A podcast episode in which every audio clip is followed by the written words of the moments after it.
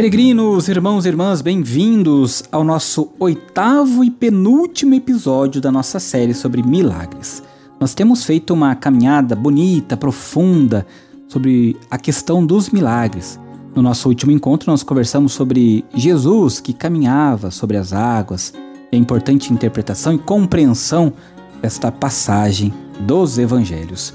Hoje nós vamos conversar um pouquinho sobre a ressurreição de Lázaro. Você é meu convidado.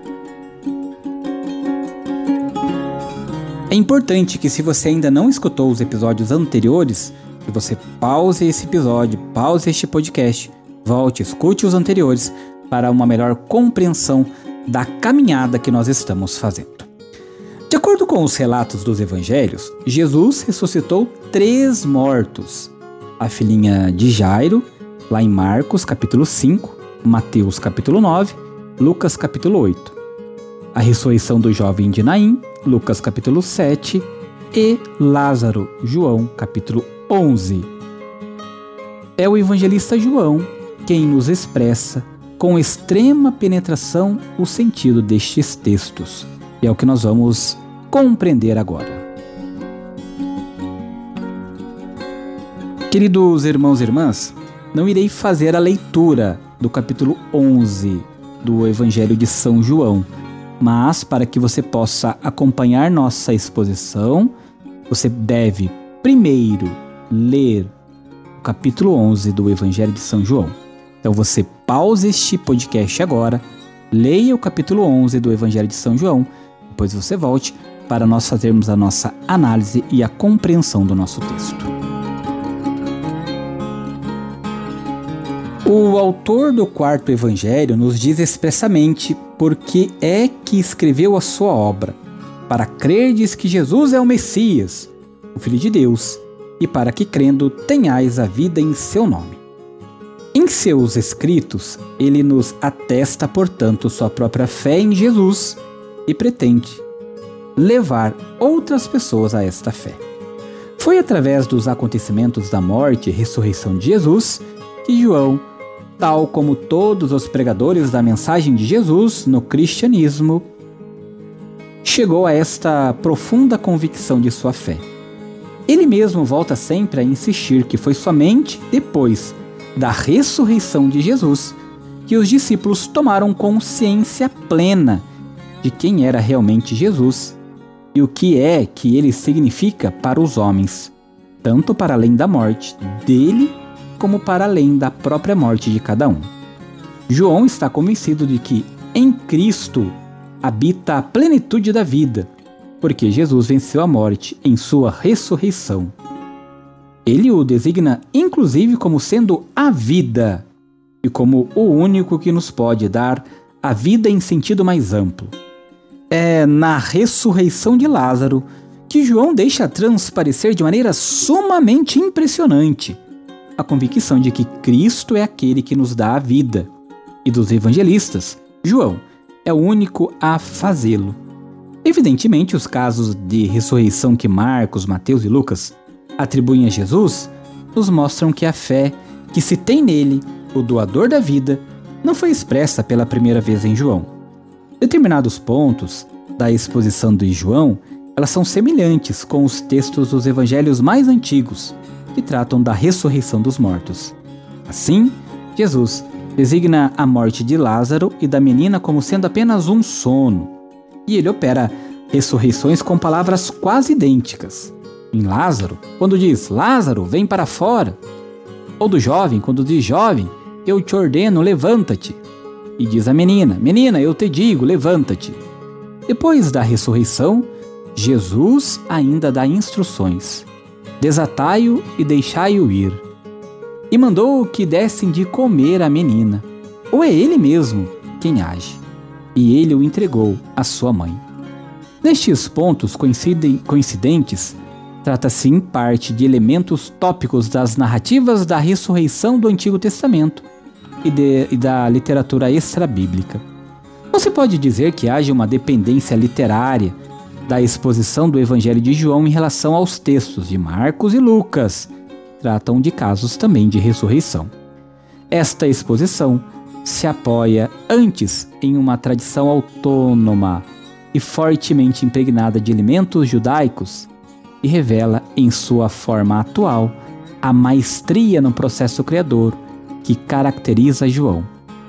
Dado a extensão do texto que nós não lemos, mas que é necessário que você pause esse podcast, se ainda não leu e faça a leitura, nós vamos tentar reproduzir integralmente algumas partes que transmitem a estrutura, o conteúdo e os enunciados mais importantes de todo o contexto e da obra do capítulo 11 de São João. Peregrinos, nós temos três cenas importantes no capítulo 11 e nós vamos tentar trabalhar uma por uma. Na primeira cena, na margem oriental do Jordão, Jesus recebe a notícia de que Lázaro estava doente. Embora os dois sejam amigos, Jesus não se põe logo a caminho para ir visitá-lo.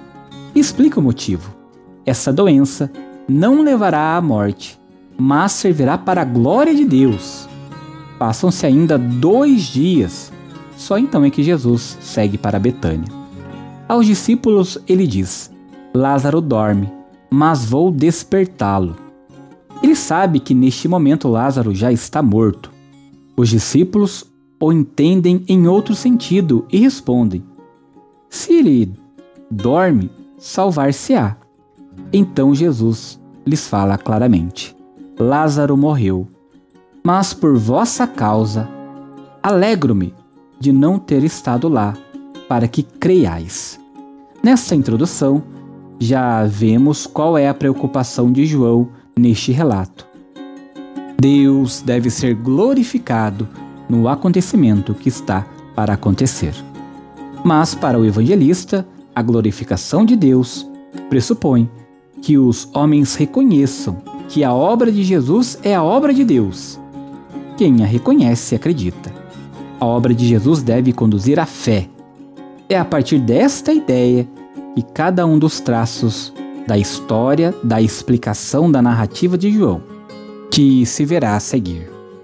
E então nós compreendemos que para o evangelista, a glorificação de Deus pressupõe que os homens reconheçam que a obra de Jesus é a obra de Deus. Quem o reconhece acredita. A obra de Jesus deve conduzir à fé.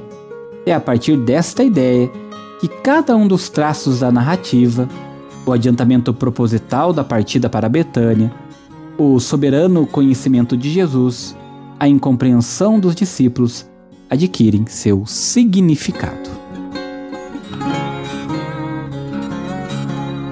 Irmãos e irmãs, na segunda cena nós temos Marta, uma das irmãs de Lázaro que vai ter com Jesus às portas da aldeia de Betânia.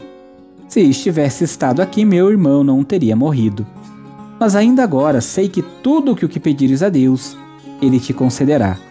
Jesus então responde: Teu irmão ressuscitará. De acordo com as concepções do seu povo, Marta só pode entender essas palavras como se referindo a uma ressurreição no último dia. Mas Jesus pensa em algo diferente em algo sobre o qual Marta até então não tinha ouvido falar. Eu sou a ressurreição e a vida. Quem crê em mim, mesmo que morra, viverá. Interpelada se acredita nisto, Marta então responde: Sim, Senhor, eu creio que tu és o Messias, o Filho de Deus que devia vir ao mundo. Neste momento, ela vai chamar sua irmã Maria. Esta vem acompanhada das pessoas da aldeia que estavam presentes participando das lamentações pelo morto. Ela se dirige a Jesus com as mesmas palavras de Marta, há pouco antes. Se estivesse estado aqui, meu irmão não teria morrido. Mas ao contrário de Marta, ela não continua. O que os que estavam junto delas também pensam, que se ele estivesse estado ali, poderia ter curado o irmão doente. Mas não lhes ocorrer a ideia de que ele tenha recebido o poder sobre a morte só lamentam que tenham chegado tarde demais. É nesta cena que o evangelista desenvolve o tema da fé. Acreditar aqui significa conhecer e confessar que Jesus é a vida e pode dar a vida aos homens em toda a sua plenitude. A fé em Cristo conduz à vida. O contraste entre as duas irmãs foi colocado também a serviço desta ideia. Marta é aquela que se abre para a palavra de Deus e se deixa conduzir por ele. Maria, pelo contrário, é aquela que apenas lamenta. Não lhe vem a ideia nem a esperança de que pode acontecer algo muito maior do que tudo aquilo que ela viveu e experimentou até aqui. Queridos irmãos, chegamos à última e terceira cena, terceira parte. Jesus junto ao túmulo de Lázaro. Jesus manda retirar a pedra da boca da gruta do sepulcro. Maria objeta que já faz quatro dias que o morto se acha ali. Já se encontra em estado de decomposição. A fé de Marta ainda não chega tão longe. O processo de destruição da morte já vai bastante adiantado. Marta também não se atreve a pensar aqui e agora que seja possível a vida retomar a um corpo em estado de decomposição. Mas o Senhor insiste em suas palavras. Abre então o sepulcro. Jesus agradece ao Pai por ter sido atendido, antes mesmo que algo de extraordinário aconteça. Esta prece deve mostrar às circunstâncias que aquilo que agora vai acontecer é obra de Deus.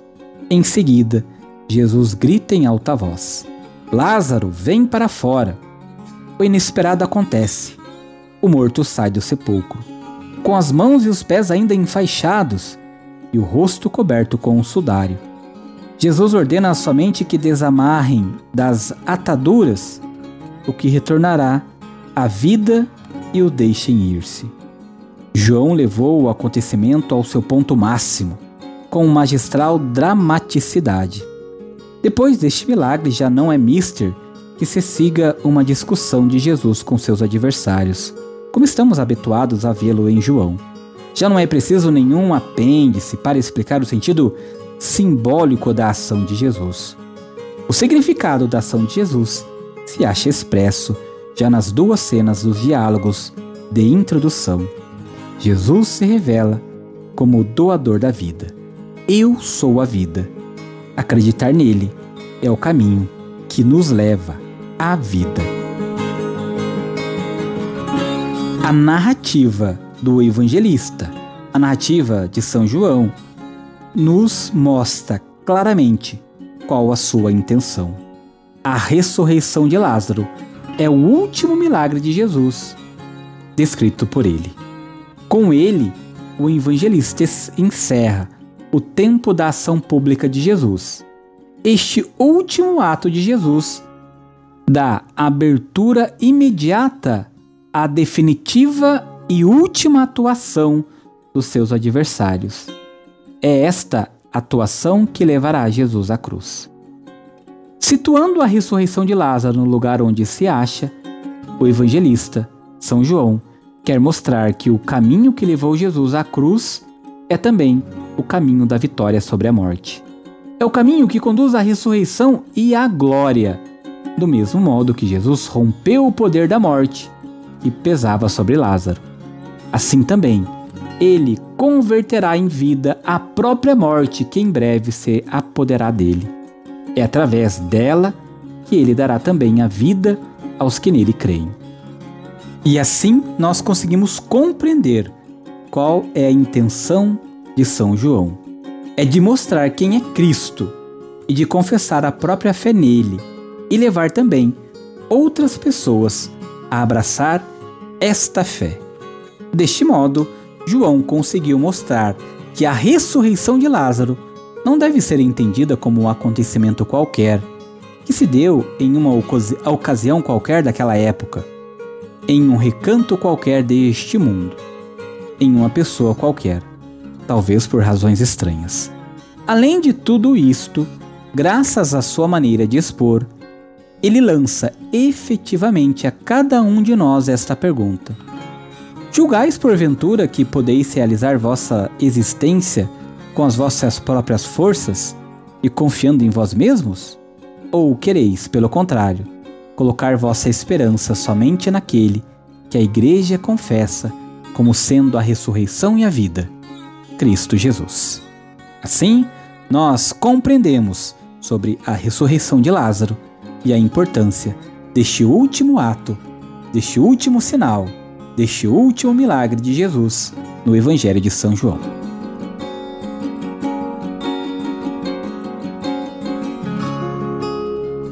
Queridos irmãos e irmãs peregrinos, encerramos agora o nosso oitavo episódio. No nosso último episódio, iremos conversar sobre Jesus Cristo. Terá Jesus Cristo realmente ressuscitado dos mortos? Espero vocês! Compartilhe estes nossos podcasts. Vamos levar a mais irmãos e irmãs o conhecimento e a nossa confiança no Cristo. Espero vocês no nosso próximo encontro. Um abraço, shalom!